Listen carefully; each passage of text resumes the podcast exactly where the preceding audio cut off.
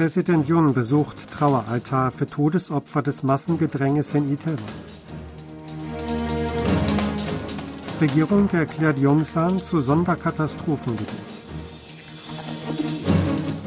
Premierminister ruft nach Massenpanik in Itaewon zu Verzicht auf hämische Kommentare in sozialen Netzwerken auf.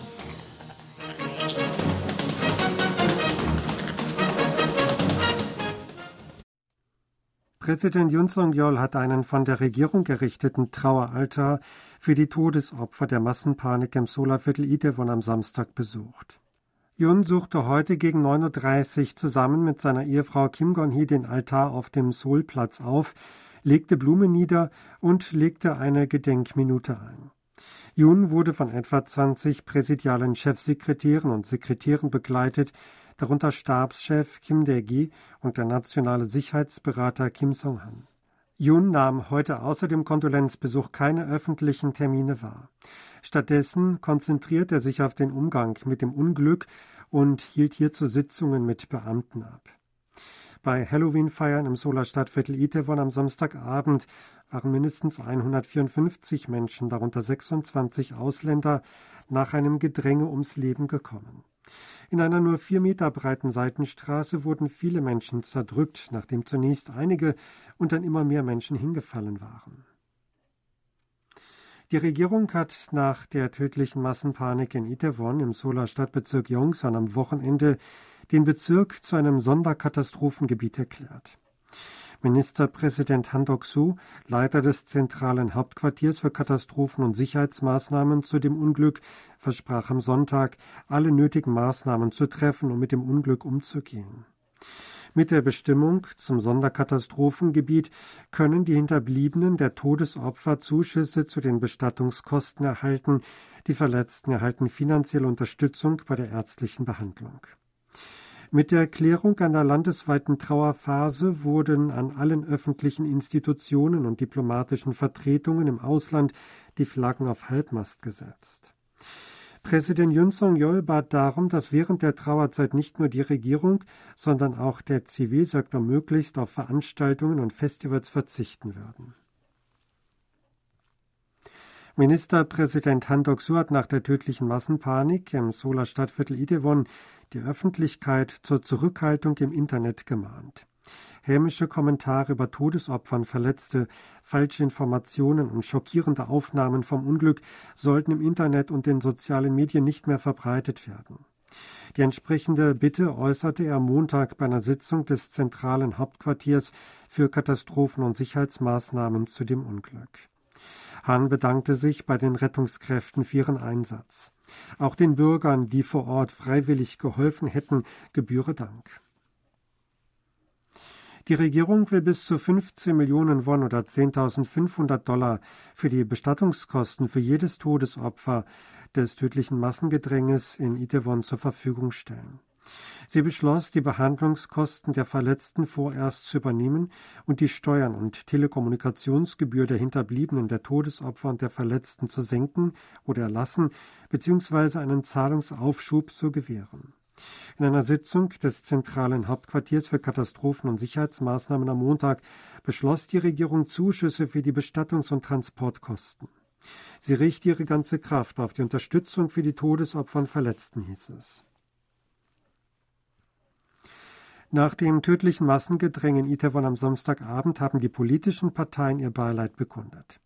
Die regierende Partei Macht des Volks berief am Sonntagmorgen eine Dringlichkeitssitzung des Krisenkomitees ein, um ihr Beileid auszusprechen.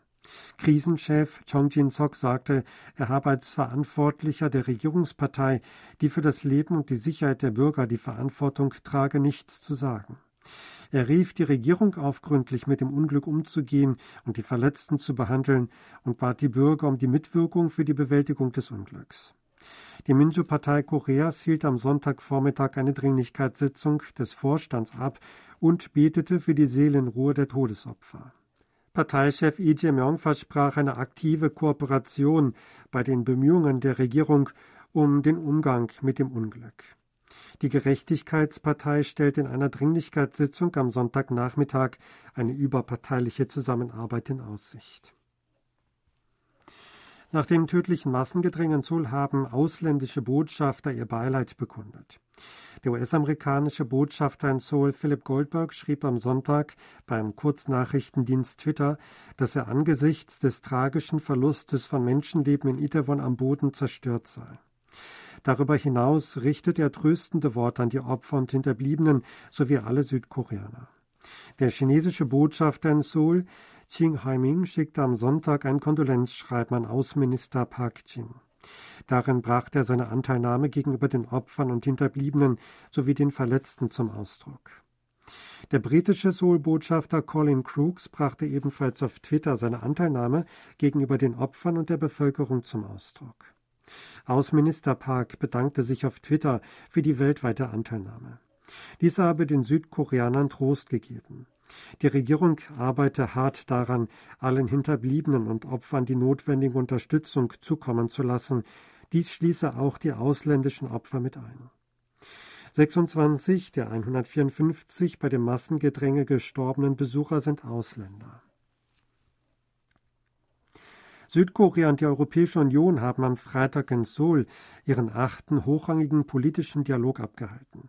Vizeaußenminister Chu Hyun-dong und der stellvertretende Generalsekretär des Europäischen Auswärtigen Dienstes, Enrique Mora, erörterten die Kooperation auf dem Gebiet Wirtschaft, Sicherheit und weitere Angelegenheiten. Laut dem Außenministerium in Seoul verständigten sich beide Seiten darauf, anlässlich des 60. Jubiläums der Aufnahme diplomatischer Beziehungen im kommenden Jahr die strategische Partnerschaft zwischen Südkorea und der EU kontinuierlich zu verstärken. Beide Seiten teilten ihre Besorgnis in Bezug auf das Inkrafttreten des US-Gesetzes Inflation Reduction Act und Informationen über den aktuellen Stand ihrer Konsultationen mit den USA. Sie vereinbarten weiter in engem Kontakt zu bleiben, um gegen die Diskriminierung bei E-Auto-Subventionen nach diesem Gesetz vorzugehen.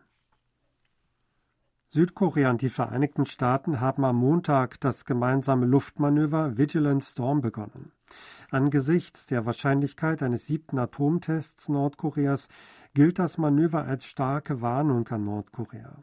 Daher wird eine Machtdemonstration Nordkoreas aus Protest nicht ausgeschlossen. Für das Manöver, das die südkoreanische Luftwaffe und das Kommando der siebten Luftwaffe der USA bis zum 4. November abhalten, wurden etwa 240 Militärflugzeuge eingesetzt. Südkorea mobilisierte 140 Flugzeuge, darunter Kampfjets der Typen F-35A, F-15K und KF-16. Die USA schickten 100 Flugzeuge, darunter F-35B Kampfjets und Flugzeuge für elektronische Kriegsführung vom Typ IA-18G.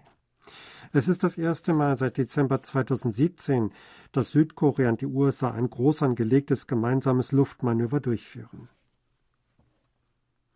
Ein Erdbeben der Stärke 4,1 hat sich am Samstagmorgen im Landkreis Kesan in der Provinz Nord-Chungcheong ereignet. Das Erdbeben wurde um 8.27 Uhr gemeldet. Das Epizentrum befand sich elf Kilometer nordöstlich von Kesan.